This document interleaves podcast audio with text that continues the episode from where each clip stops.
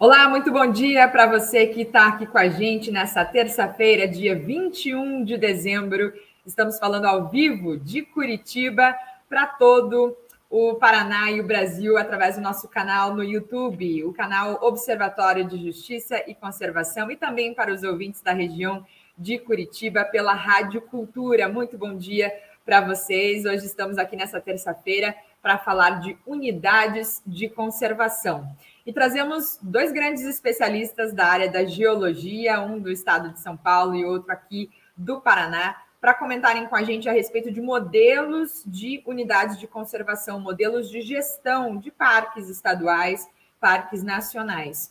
Ultimamente existe um movimento de se entregar a gestão desses parques para iniciativa privada, através de concessões ou mesmo por um programa do governo federal, o Adote um Parque, que foi lançado neste ano pelo ex-ministro do Meio Ambiente, Ricardo Salles, e que acaba é, trazendo recursos para parques, mas de uma maneira que não se ouve as comunidades tradicionais ou mesmo as populações no entorno desses parques e unidades de conservação sobre como esse dinheiro é empregado dentro das unidades de conservação. E a respeito desses modelos, que estão se tornando muito normais e que estão explodindo por todo o Brasil, é que nós vamos trazer esse debate e o programa Justiça e Conservação espera que seja bem produtivo, que a gente entenda através da voz de cientistas, de pesquisadores e que, e que dedicam a vida toda a entender a, a importância da conservação e do turismo ecológico dentro dessas unidades de conservação e entender deles o que pensam e como interpretam esse movimento dos governos estaduais e do governo federal. Bem, para começar esse bate-papo aqui, eu gostaria primeiramente de dizer que é um programa participativo e que todo mundo tem voz aqui com a gente. Pode participar pelo chat do YouTube no canal Observatório Justiça e Conservação. Você que está nos ouvindo pela rádio de Curitiba também pode nos enviar o seu comentário, pergunta para os nossos entrevistados através do nosso arroba no Instagram, arroba Justiça Eco. Eu estou aqui de olho no celular e vou ficar de olho também na sua pergunta. Vou dar boas-vindas aqui para o professor Paulo Bogiani. Ele é do Instituto de Geologia da Universidade de São Paulo, da USP, e ficará conosco até às 9 horas da manhã, conversando também na companhia do professor Gilson Burigo Guimarães, que é do Departamento de Geologia, de Geociências da UEPG, a Universidade Estadual de Ponta Grossa, da qual eu muito me orgulho, porque passei por lá fiz jornalismo por lá e conheço o professor Gilson Burigo desde essa época. Bem, a gente está aqui, então, numa conversa de três e eu espero ficar bem quieta e ouvi-los bastante, com muito conhecimento, para passar para a gente também muita análise. Os dois professores da área de, da geologia e das geociências vão trazer para a gente também conhecimento sobre o que tem lido e o que tem estudado e participado de audiências públicas e de reuniões de grupos de trabalho com o Ministério Público, com representantes do governo, representantes também da sociedade civil, para que façam esse debate, para que esse debate seja promovido e não ocorra de forma unilateral, né? Que venha de cima para baixo, mas que ele seja participativo com todas as, as populações e todos os, os grupos sociais. Bem, vou passar a palavra aqui para o professor Paulo Bogiani, dar as boas-vindas se quiser dar uma palavrinha para os nossos ouvintes não. e também falar da sua área de formação, né? Soube que os dois se conhecem, não só se conhecem, como são amigos. Eu estou bem feliz de, de estar aqui no meio de vocês hoje. Bom dia, professor Paulo. Ah, bom dia, Bruna. Obrigado pela oportunidade aí, ao Observatório da Justiça, né? É, não, o programa, me desculpa, o nome do programa eu vi agora, mas. Justiça e Conservação. Justiça e Conservação, desculpa. Justiça e Conservação, é né? uma oportunidade muito boa e está conversando um tema preocupante, né? Infelizmente, de, eh, gostaria de estar aqui falando de outros assuntos e estar feliz, né, de falando outros assuntos, mas é impressionante como é uma onda, né? Soltaram a boiada é, em final, né, de pandemia, né, num processo complicado.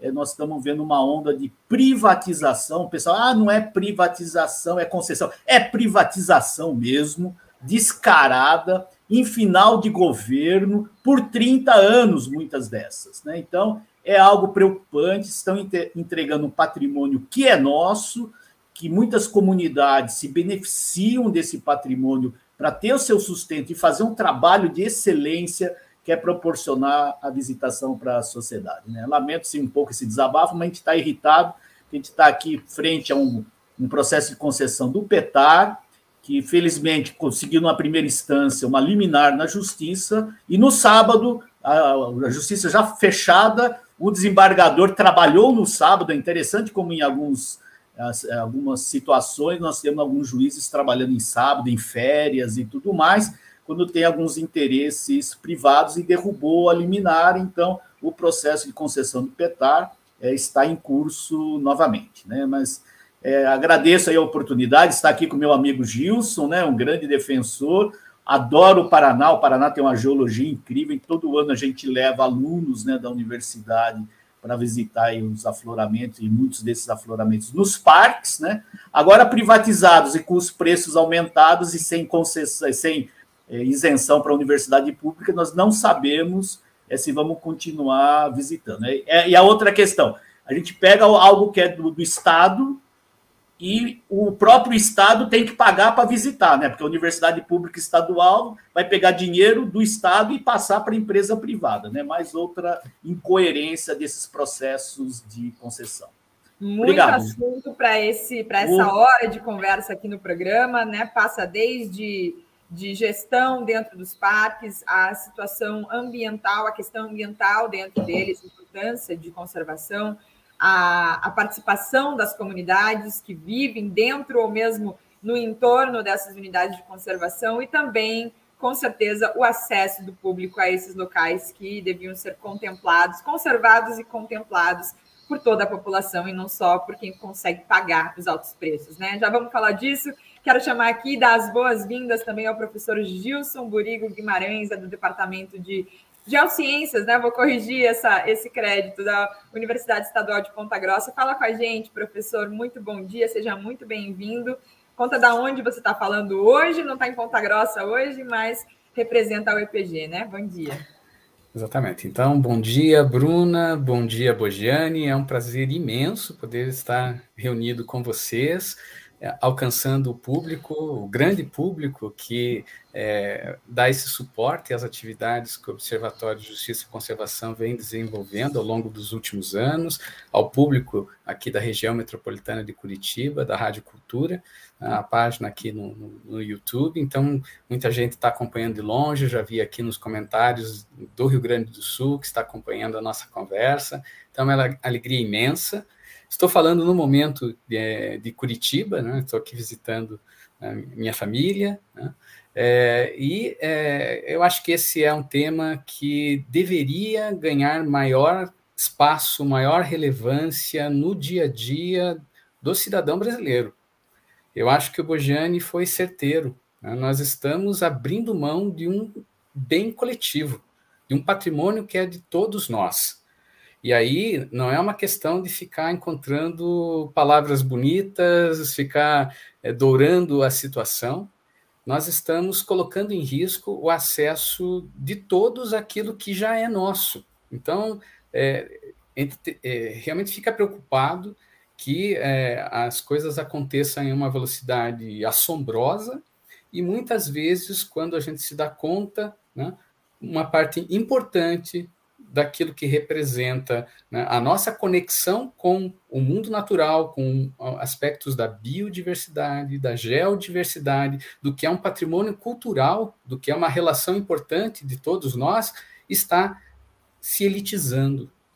Portas que realmente deveriam ser abertas para a comunidade como um todo, infelizmente, nesse assodamento que o processo está sendo conduzido, e aí a gente vê é, é, características as mais diversas, né, em que o atropelo, né, que o Bogênio começou a mencionar, do que ocorre no PETAR, né, é, ou mesmo aquilo que, que tem aparecido é, é, em outras unidades né, é, federativas aqui da, do Brasil, né, esse modelo realmente está tá trazendo, colocando em risco né, aquilo que é de todos nós. Mas eu acho que nós vamos ainda falar bastante sobre o, o tema, né, mas fica aqui a alegria de poder estar reunido com, com um amigo que convivemos juntos durante o nosso período de formação como alunos de mestrado e doutorado no Instituto de Geociências da USP. É sempre muito bom revê-lo, Bogier. Uhum. Que ótimo! Fico feliz também de estar aqui no meio desse encontro entre os dois. Não sei há quanto tempo não se vem, mas hoje estão se vendo de forma virtual e também estão juntos para complementar a fala um do outro, né? Bom, a, que essa conversa não fique só entre a gente, você ouvinte da Rádio Cultura, se quiser participar, fazer perguntas, se tem dúvida, vamos falar aqui de alguns termos técnicos, esperamos também que os professores lembrem do público geral e tentem traduzir isso da melhor forma para que todo mundo entenda do que a gente está falando, mas se tiver alguma dúvida, se ficou alguma coisa para trás, manda seu comentário para a gente, você também do YouTube, fica à vontade para perguntar e fazer sugestões, comentários no chat. Bem, eu queria começar então perguntando para um caso bem recente. Na verdade, os dois vão poder trazer casos muito recentes de dessa entrega à iniciativa privada da gestão de parques, né? É, o professor Bogiani tem cerca de dois meses comentou comigo sobre o PETAR, né? O Parque Estadual Turístico do, do Alto Ribeira que fica ali é, numa região de muitas cavernas e que foram promovidas, inclusive, pela população. Não foi uma promoção de uhum. turismo dessas cavernas, dessas cavidades naturais, pelo governo estadual ou pelo governo municipal, foram as pessoas que moram ali no entorno, né, professor? Acredito que não sejam chamadas, não se enquadrem nas comunidades tradicionais, mas são população que faz parte daquele, daquele ambiente. E o PETAR foi, está aí com um edital para ser aberto para se entregar por 30 anos a concessão de gestão do parque, né, professor? Quais são os prejuízos disso, né? O que, que a gente já está vivendo em termos jurídicos, porque já tem coisa tramitando na esfera judicial e também na comunidade, né? Como que a comunidade recebeu essa notícia de edital para se entregar em concessão o parque estadual? É, o Petar, né, rapidamente, sim, é um, um, parque que concentra um número muito grande de cavernas e cavernas excepcionais, né? E é interessante que quando criaram o parque, o parque foi criado em 1958, e ele começou a ser implementado mesmo só lá por volta de 1980. E muitos têm comunidades tradicionais, têm quilombolas, e os próprios caboclos são comunidades tradicionais, e se entende dessa forma começaram a ficar proibidos de fazer roça, de fazer casa, foram expulsos e sempre falavam: olha, vocês não vão mais usar a região para viver da, da, da, agricultura, mas vocês vão ganhar com o turismo. Né? Sempre falavam isso, só que o, os mais idosos, apesar de ter é, o conhecimento que a gente tem de caverna na região, é graças aos locais. Né?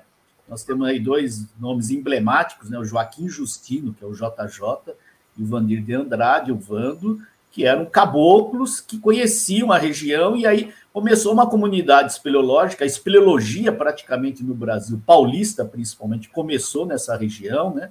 Espeleologia, foram... quem não entende, é ah, bom, cavernas, né? Exatamente, e eles chamam espeleólogo quem explora a caverna, é um esporte ciência, né? Então, vários trabalhos foram feitos, né, de, de exploração das cavernas, pesquisas, tanto geológicas quanto biológicas. E aí é, começaram a levar excursões de escolas para lá. E levavam como guia os universitários. Só que a comunidade começou a vir, principalmente os mais jovens, né? É, que hoje, na época, tinham 16, 17 anos, né? E uns 20 anos atrás, né? E esses não estão tão jovens assim, mas continuam trabalhando como monitores né? na, na, na condução né? de visitantes eles desenvolveram uma atividade, hoje se só entra na, no parque, nas cavernas, acompanhado é, desse monitor que você paga para ele. E eles fazem um serviço excepcional, né? O Gilson aqui, gente tem trabalhado com um conceito, que são os conceitos de geoparque, né? Muito interessante, que eles colocam que a gente vai conhecer o lugar, a gente quer ver o espírito do lugar.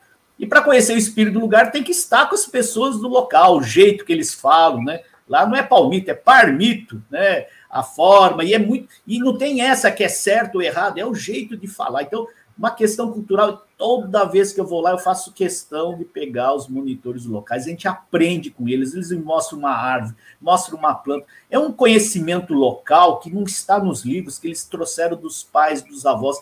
Ou seja, o turismo hoje no Petar é um sucesso graças ao trabalho deles. E é justamente esse sucesso esse trabalho, vão querer entregar de mão beijada para uma empresa privada, gerar lucro apenas, com o trabalho deles, que certamente eles vão ser, eh, vão, eh, vão passar a receber menos. Ou seja, é, tem agências locais, né, você vai fazer uma excursão, você contata uma agência local. Pode passar esse agenciamento para essa concessionária, né, então, que vai ter uma concorrência desleal. Eles têm um bem da União, o parque, as cavernas são bens da União, garantido na Constituição Federal, e passa a fazer uma concorrência desleal com os que já desenvolviam essa atividade. Por isso que está sendo contra, né?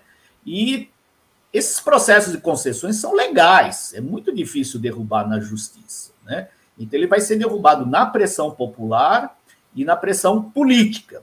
Eu acho até, nós estamos, ontem saiu anunciado a privatização de várias outras obras, estradas e tudo mais. Eu acho que, por um dever até de bom senso, não quero usar a palavra moral, vamos assim dizer, eu acho que final de governo não se podia privatizar nada. Ou seja, o governo Dória, no estado de São Paulo, né, não fez nada, não fez nada pelos parques. Agora, em final de governo, vai entregar tudo para iniciativa privada por 30 anos. Isso aí não pode ser aceito. No mínimo, no mínimo. Tudo bem, podemos discutir algumas concessões, alguns serviços, algumas coisas, mas muito bem discutido e não por 30 anos e não no afogadinho. É, eles dizem que fizeram várias audiências, não fizeram audiência, apresentaram o que poderia ser, apresentaram informações que não estão na proposta. Uma delas, o próprio diretor da Fundação Florestal, é, Rodrigo Levikovski, é, admitiu que havia falado que na proposta 70% das dos empregos da concessionária teria que ser por morador local, isso foi tirado. Ele admitiu. Agora, ele admitiu que apresentar uma coisa, eles apresentam como se fosse algo ótimo, que vai aumentar o turismo, mas não mostra o que está hoje no papel e é o que vai valer por 30 anos. Então, a forma que eles agiram é questionável e só por isso tem que ser suspenso e ser melhor discutido e deixar isso para um próximo, possivelmente para um possível novo governo, no começo do governo, não no final. Né? Então, esse é o exemplo que nós temos e provavelmente também para os outros parques. Adoro, todo ano a gente vai leva os alunos para o Parque do Guartelá, é, o Parque Vila Velha, e eu não sei se nós vamos continuar indo, né, Gilson, porque pelo valor dos ingressos vai inviabilizar, né? Ou seja, você tem aí ah, passando por uma empresa privada para o próprio Estado, né? A gente trabalha para o Estado, empresas é, universidades públicas, nós vamos pegar dinheiro público para passar para uma empresa privada. É, é, eu achei bom esse gancho que o professor é, Paulo Bogiani deu, porque eu queria, antes de entrar na, na situação né, é, do Paraná, com os parques aqui, que o professor Gilson Burigo conhece muito bem, queria ouvir do professor Gilson essa situação é, das concessões por 30 anos, né? E o valor do ingresso a gente chega num período, os editais promovem isso, né? Então a empresa é, entra nessa concorrência. Já para entrar na concorrência, já falamos de valores, né? O professor Gilson Burigo, em outro momento, em outra ocasião, já havia me dito que, por exemplo, no Parque Estadual de Guartelá, é, tem um montante bem alto, né? São milhões de reais para que uma empresa, uma pessoa jurídica ou pessoa física concorram para estarem ali à altura de, de fazer a gestão de um parque. Então, estamos falando de dinheiro já na entrada, na concorrência desses editais. E depois falamos de dinheiro também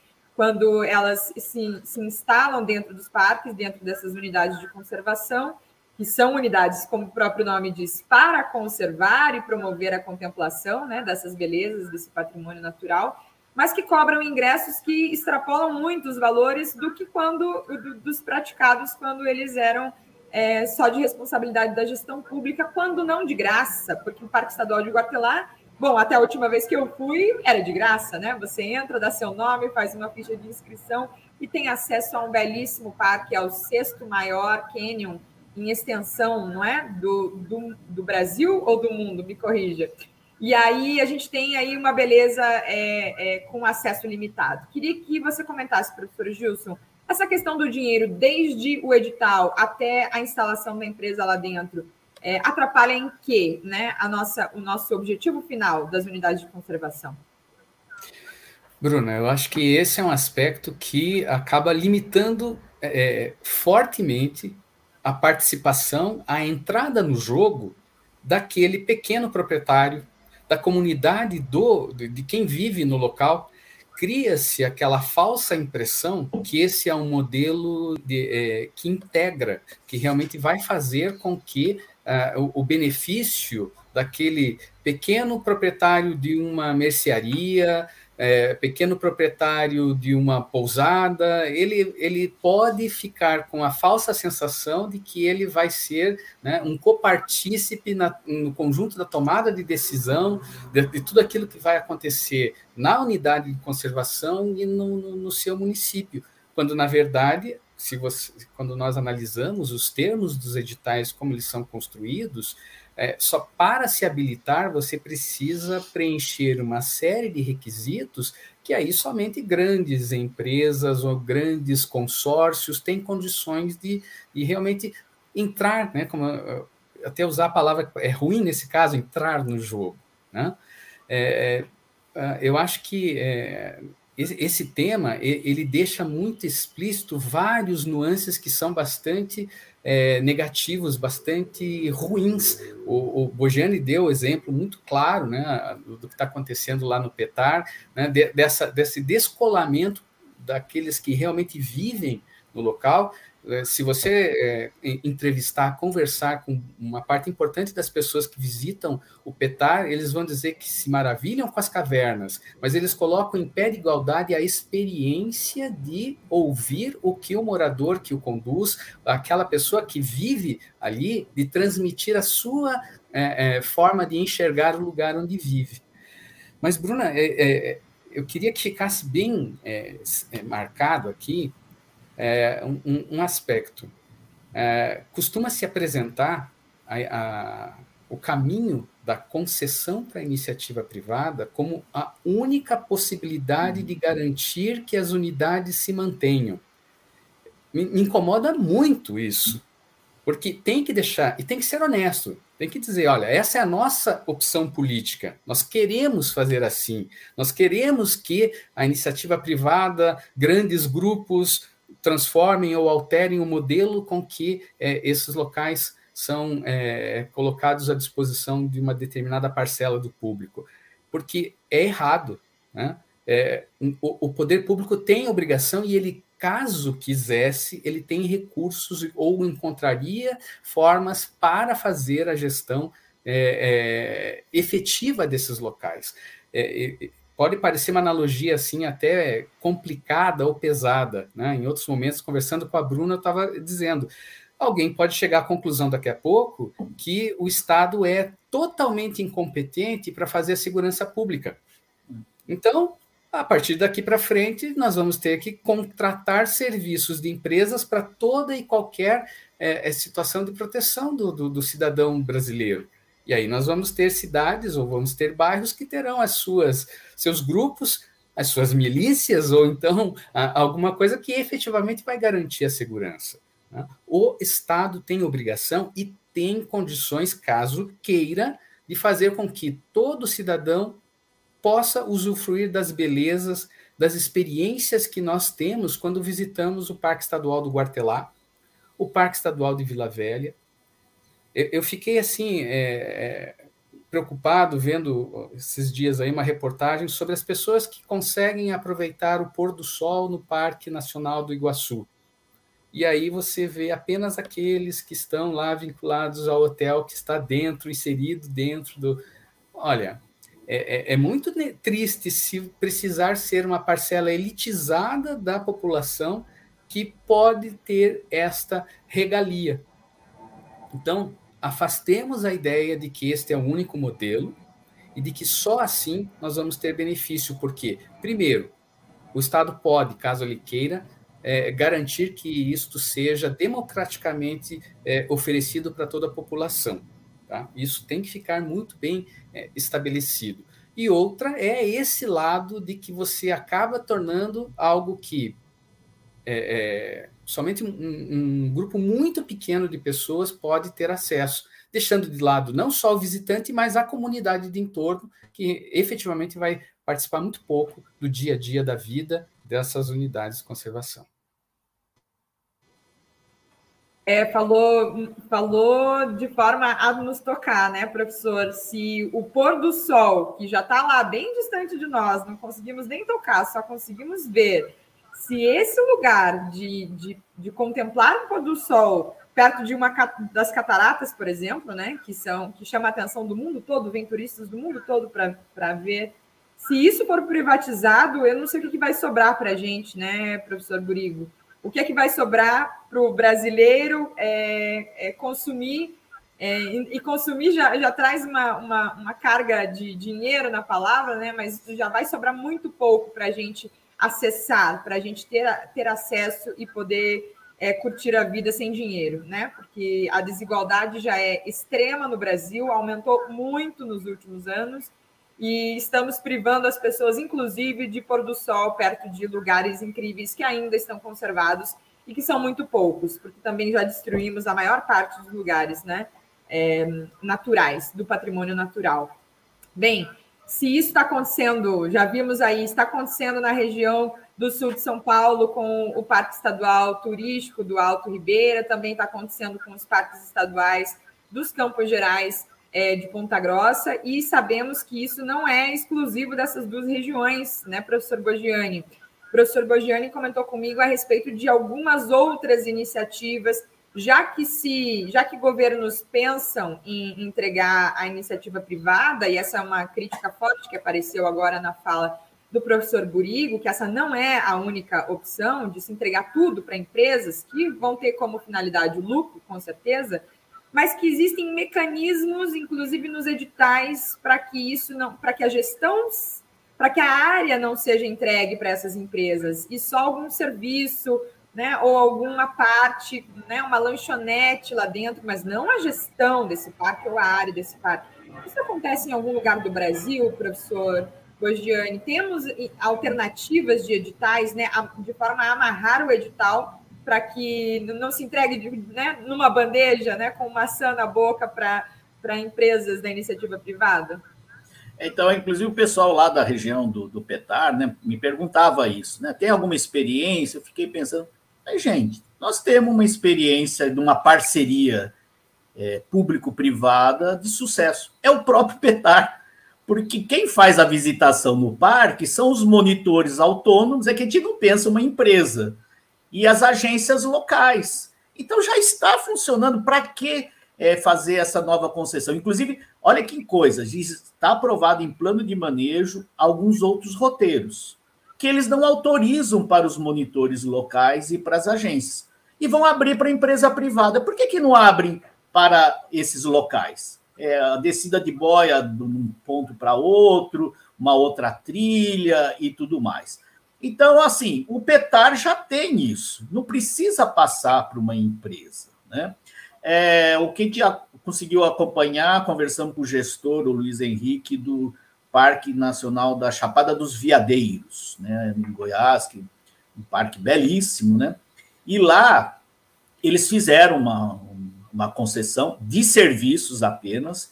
O Petar tem um erro muito grande nessa processo que eles vão abrir concessão diárias, umas pequenas áreas. Tudo bem, eles falam é 4% da área do Petar. São, o Petar tem 36 mil hectares, vão tem áreas de 160 hectares. O próprio gestor lá falou, gente, você não concede área dentro do parque, porque a área vai ficar lá para a empresa, ali é a gerência deles, né?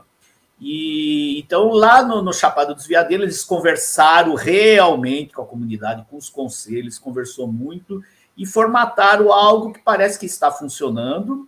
Eles gerenciam o, a venda do ingresso. O valor do ingresso é o ICMBio. O ICMBio é o órgão federal que cuida dos parques é, federais. Então, a empresa não estipula o preço. No PETAR, o valor do ingresso é livre para concessionária e a gente vê exemplos aí no Paraná. Vila Velha, R$ 38,00 para o morador de Ponta Grossa. Imagine uma família com cinco pessoas vai pagar aí né, quase 200 reais para fazer uma visita no domingo. Inviabiliza, inviabiliza o acesso para uma área pública, elitiza.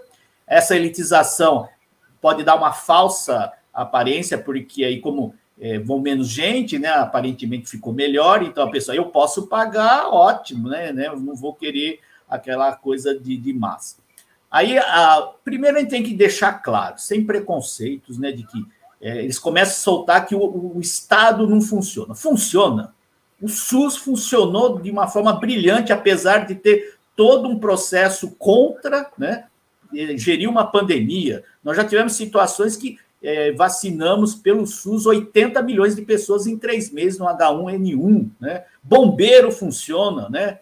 a segurança funciona. Então, não é bem assim. E também tem essa, que nem o Ibirapuera aqui, que é um parque conhecido na cidade de São Paulo, foi privatizado agora, fala, ah, os banheiros estão limpos.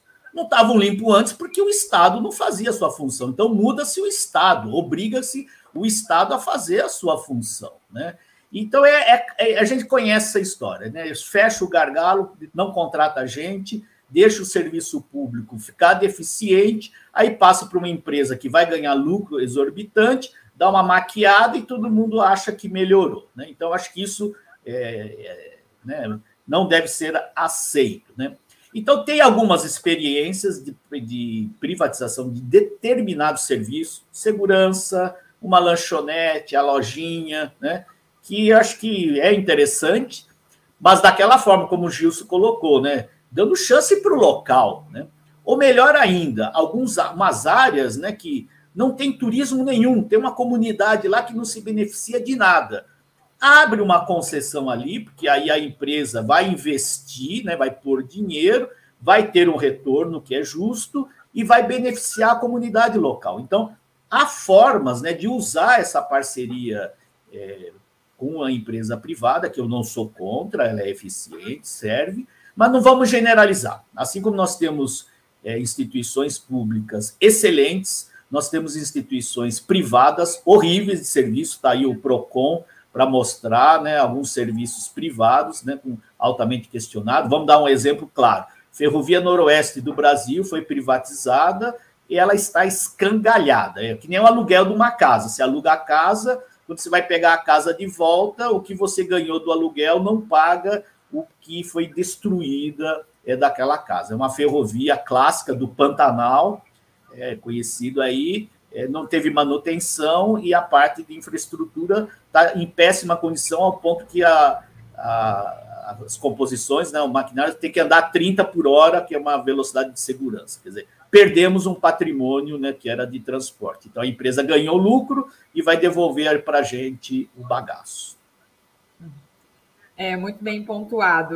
Existem os dois lados, né? Tanto no setor público quanto no privado. O que, o que se precisa ter muito em mente é, é colocar num edital, a, quando você entrega por 30 anos a área de um lugar, tem que estar muito bem, é, não tem que ter brechas né, no texto de edital, que é o que, inclusive, a comunidade e o professor Bogiani estão questionando ali na, na situação do, do edital do PETAT.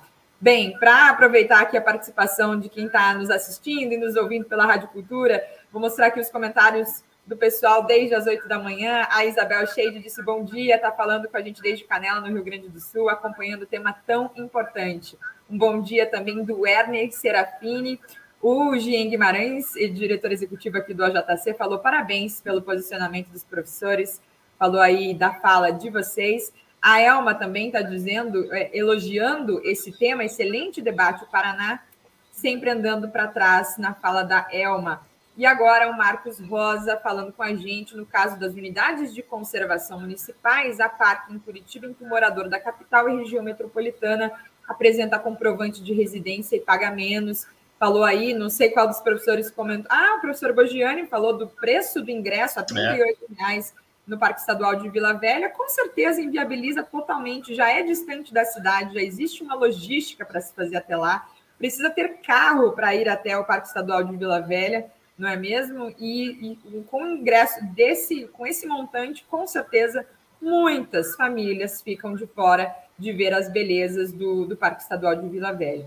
Bom, falando em belezas e também em conservação, eu quero passar aqui a bola para o professor Gilson Burigo, é, nós falamos até agora, professor Gilson, da, da, questão né, do acesso, do acesso a esses lugares, da questão social também, pela exclusão da, da participação de comunidades, de populações tradicionais das discussões de concessão. Haverá concessão? E se sim, como vai ser feita? Esse foi o nosso papo até, aqui. Eu queria perguntar para o professor Gilson Burigo da UEPG sobre as questões ambientais que a gente pode ter de prejuízo ao se entregar uma, um parque, uma unidade de conservação para uma empresa que visa o lucro, né?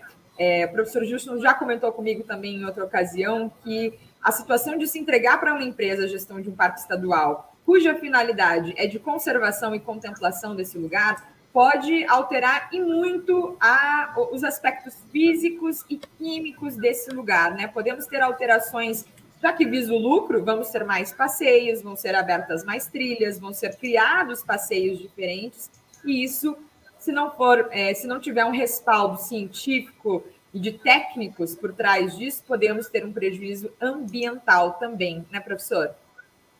Exatamente, Bruna. É, nós é, temos assim uma enorme preocupação que é, a partir do momento em que se abra por completo as nossas unidades que são de proteção integral, né? nós estamos falando do Parque Estadual de Vila Velha, o Parque Estadual do Guartelá ou parques nacionais, eles têm uma razão de, de, de existência, que é a conservação de aspectos únicos dos ecossistemas, da biodiversidade, são formas do relevo que são únicas. Existe uma história do nosso planeta que está presente nestas áreas que corre o risco de ser comprometida. Né? Será que o, o grupo que esteja à frente da execução desses serviços atenderá sempre como prioridade o zelo pelo que tem de especial uma área de nidificação de uma determinada espécie, ou então a manutenção de um sistema natural de processos fluviais, processos dos rios, dos lagos, das cavernas. Então, essa é uma preocupação muito grande e que muito do que a gente tem visto né, na velocidade com que tem ocorrido essas alterações nos coloca realmente essa grande preocupação, porque é, a, a, a ideia da existência dessas unidades não é de completamente excluir as pessoas, inclusive porque um dos seus papéis passa pela educação ambiental.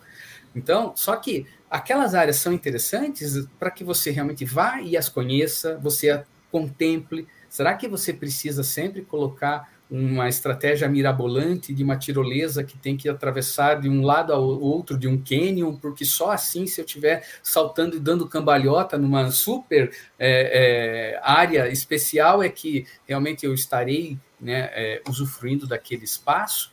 Então, fica realmente para nós é, esse, essa preocupação de que, quando foi pensado o modelo de gestão das nossas unidades estaduais, foi realmente feito um estudo estudo integrado de todas as unidades, porque nós temos um, um, um arranjo de unidades tanto de proteção integral como de uso sustentável, né? a APA da Escarpa Devoniana, o Parque Estadual do Guartelá, Vila Velha, do Cerrado, do Codó, qualquer tipo de é, é, estratégia para ser bem desenvolvida, ela teria que avaliar o quanto nós estamos colocando em risco ou não por exemplo, corredores ecológicos. Será que nós efetivamente estamos pensando tudo que tem de delicado nestas áreas? Agora, se você começa a trabalhar de maneira fatiada, com grupos completamente distintos atuando nessas áreas, você realmente deixou de lado uma estratégia é, é, cientificamente embasada de avaliar se nós estamos lidando bem com todos os aspectos do, do âmbito natural para que esses processos não sofram algum tipo de é, comprometimento que depois, a hora de você fazer uma remediação, pode ser impossível de, de, de que isso ocorra. Né? Hoje nós temos lugares né, nas nossas unidades de conservação que são referências mundiais, internacionais.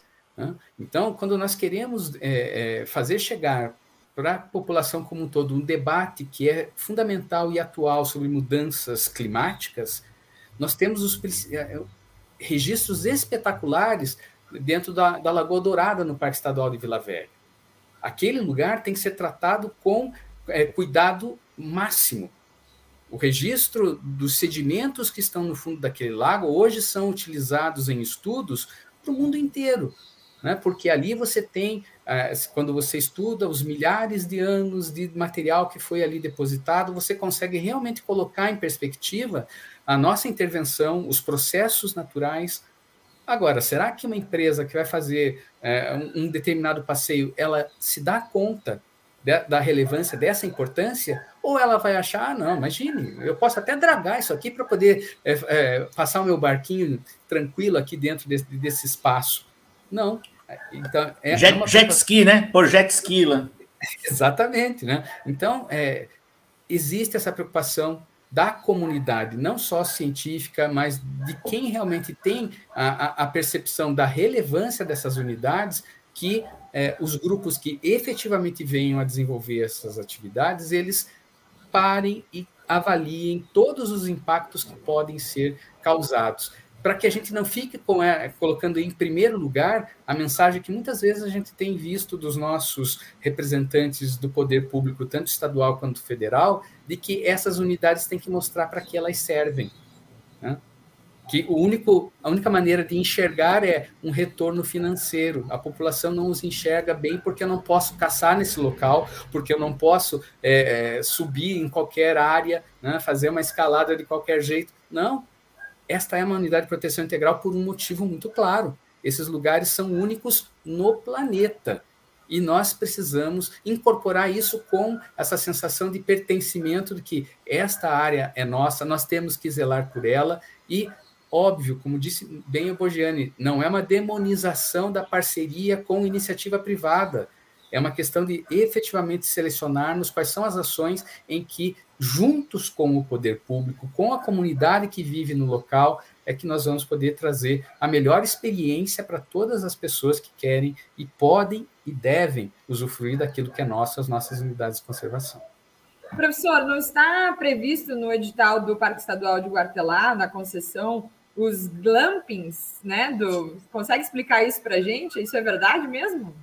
Então, tanto no, no, na proposta do Parque Estadual do Vila Velha quanto do Parque Estadual do Guartelar, existe a possibilidade desse modelo que é o glamping, que é o camping com glamour, né? em que você traz né, toda aquela lógica quase do antigo hotel cinco estrelas né, é, para um ambiente natural, onde você, na verdade, está construindo uma bolha né, para aquele, a pessoa que tem um poder aquisitivo lá em cima para dizer, olha, passei uma noite, eu passei um período né, na, na, na área, na, na vida selvagem, né, mas com todo o luxo, com toda aquela pompa que você não vai abdicar do, do luxo do serviço de primeiríssima qualidade de é, hospedagem, de alimentação, e que, na verdade, é completamente desconectado com aquilo que realmente é, atenderia à função de uma unidade, que é você é, conviver com um ambiente mais próximo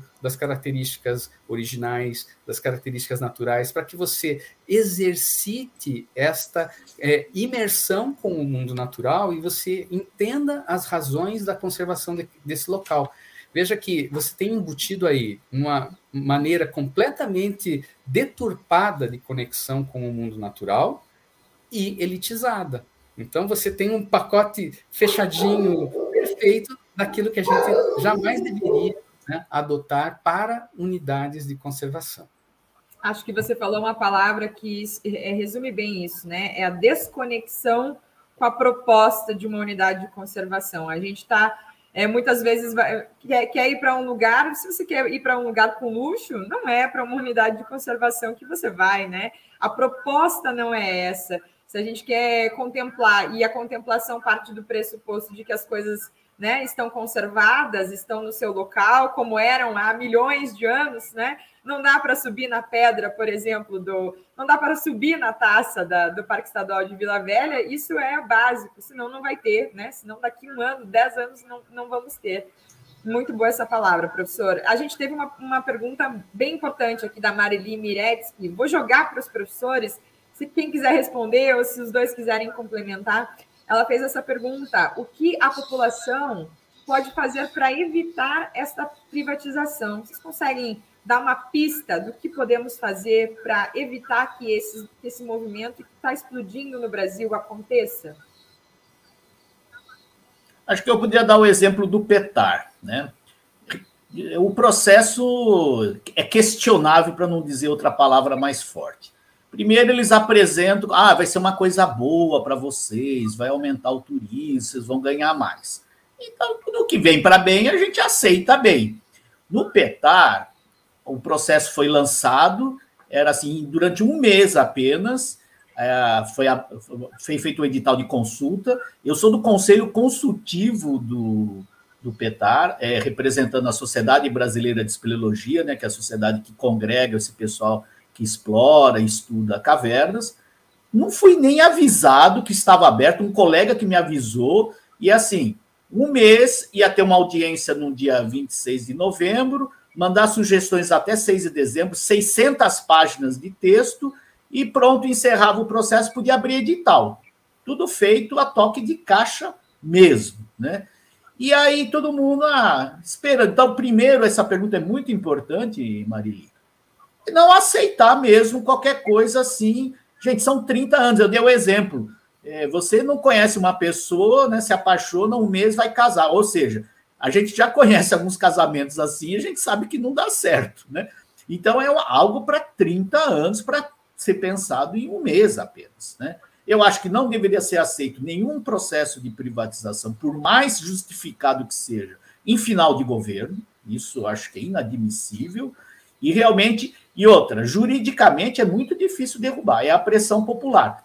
E lá no Petar, as pessoas acordaram para isso, que aquilo lá vai ser um prejuízo para eles, se organizaram, fizeram uma pressão. Felizmente, nós tivemos os deputados estaduais, o Gianazzi, Paulo Firioli, do, da Comissão de Meio Ambiente, chamaram para audiências públicas. Nós tivemos que fazer vaquinha para o pessoal se deslocar, sair de madrugada, é longe de Poranga, vieram duas vezes, foram dois ônibus, né? Se manifestaram, aquilo lá despertou para os deputados. Falei, gente, vocês representam em uma comunidade e estão se mostrando contra. Então, os deputados estão alertas e estão respondendo a essa questão. Então, é pressão popular, é a democracia que não vão fazer. E, claro, né? Felizmente, Bruno, apoio da mídia como de vocês aí, do Observatório de Justiça e Conservação, que está dando esse espaço. Senão a gente não estaria falando, está tendo pouca repercussão na mídia, né? Ela deveria ser maior, porque realmente é algo é entregar o patrimônio público por 30 anos para uma empresa privada. Né? Então, é a mobilização que vai conseguir reverter esse processo. Né? Quer completar, professor Gilson, a pergunta da Marili? Marili, realmente você nos coloca uma questão que é chave. Né? Nós estamos com um problema gravíssimo. A, a maneira, a velocidade, a, a ânsia com que se está é, olhando né, para o conjunto do nosso patrimônio natural e cultural, ela é, é, é assustadora. Né? E como disse o Bogiani, a, a, sociedade como um todo precisa mobilizar, utilizar os seus canais. Né? É, veja, algo equivalente está acontecendo aqui no Paraná. Né? Os conselhos das unidades de conservação, ou eles estão inoperantes, ou eles estão constituídos de uma maneira que não representa o todo dos nossos interesses. Né? Então, é, nós precisamos, utilizando o apoio da da, da, da imprensa, do, de veículos como o do Observatório de Justiça e Conservação, fazer chegar a mais pessoas o, o, o problema que, que está ocorrendo nós temos que acionar os nossos representantes e pressioná-los né, na, na, Assembleia Legislativa, em nível federal. Claro que, para ser bem honesto, é duro a gente dizer assim, a gente precisa, inclusive, rever claramente aquelas pessoas que nós ajudamos a levar para nos representar. Né? Esse é um momento de, de importante reflexão. Seja no estado do Paraná, seja no estado de São Paulo, seja em nível federal, nós temos grupos que pensam o Estado com o menor tamanho possível e trabalham para que isso aconteça. Então, nesse nível, eles estão sendo coerentes com a, com a, forma que é, a meu ver, equivocada de trabalhar com o patrimônio natural e cultural. Então, nós temos que nos aliar ao Ministério Público, nós temos que, as nossas representações, isso é cansativo, isso, isso nem sempre é algo que a gente consegue resultado em curto prazo, mas nós temos né, os nossos representantes para acionar, nós temos que investir na educação. O professor Bojani, Eu também. Somos professores universitários, mas nós precisamos fazer com que esses temas eles sejam mais amplamente debatidos no ensino básico. A formação dos, das nossas crianças e adolescentes precisa contar com uma maneira diferente de enxergar o mundo natural e o nosso patrimônio, a nossa herança daquilo que vem nos acompanhando ao longo de centenas de anos, de que isso não deve ser tratado como um produto de consumo de um shopping center, né? alguma coisa que está aqui para ser mastigado e digerido rapidamente e parto para um próximo. Então, essa maneira de enxergar né, precisa ser alterada e educação, participação política, né, envolvimento. Né, é, é, eu acho que são algumas das chaves para que a gente reverta né, é, essa situação. Só antes, Bruna, deixa, antes que eu esqueça, que eu estava lembrando, né, nós estamos vivendo aqui no estado do Paraná um momento único, que é um recurso gigantesco por conta da indenização do, é, é, relacionada ao derramamento de petróleo da Petrobras há mais de 20 anos atrás.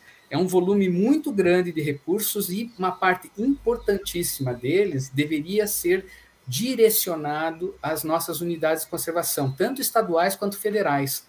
Nós precisamos ficar atentos, porque se nada for feito, ele vai ser tratado como um recurso a mais para ser tratado somente para interesses de curtíssimo prazo dos mandatários de plantão. Então, eu conto com o apoio, mais uma vez, Bruna, de vocês, do Observatório, e eu sei que estão fazendo isso, para que nós encontremos uma maneira inteligente de ajudar na regularização das nossas unidades, a equipá-los adequadamente para fazer funcionar né, e chegar até a nossa é, sociedade, o quanto elas são importantes para nós. Com certeza, professor, conte conosco. Vamos ficar de olho, porque, como disse bem o professor Gilson Burigo, é uma oportunidade única de, de recurso que vem para o estado do Paraná e, o que, e ele é unicamente, ele precisa ser unicamente direcionado para a conservação, né, para a reparação de danos do que a gente já teve de acidentes e desastres ambientais aqui no estado. Bem, a gente tem quatro minutinhos né, para se despedir. Eu falei para vocês no começo, antes da gente entrar ao vivo, que uma hora não dá para nada, né? Que bom que é. a gente tem espaço, mas realmente dava para ficar muito mais tempo falando de unidades de conservação e dessa questão tão polêmica e importante e que muitas vezes não chega às populações de entrega dos parques. Inclusive, estamos fazendo aqui um trabalho contrário, né? Essas empresas são muito boas em fazer marketing dos seus passeios, do que estão fazendo lá dentro, né? Tem uma identidade visual muito bonita, tem, tem, tem acesso a vários meios de comunicação com a população e vendem isso muito bem. É papel nosso também, enquanto Observatório de Justiça e Conservação, nos aliar a vocês, professores, cientistas, pesquisadores, é, para a gente abrir os olhos para esses editais de 600 páginas que tem poucas semanas aí para leitura é, e avaliação das comunidades e, e, de, toda, de todos os grupos envolvidos, né, professora? Olha só que legal, a Marilia Miretes que ouviu a resposta dos dois e, e, e agradeceu. Agradeceu. A gente que agradece pela pergunta.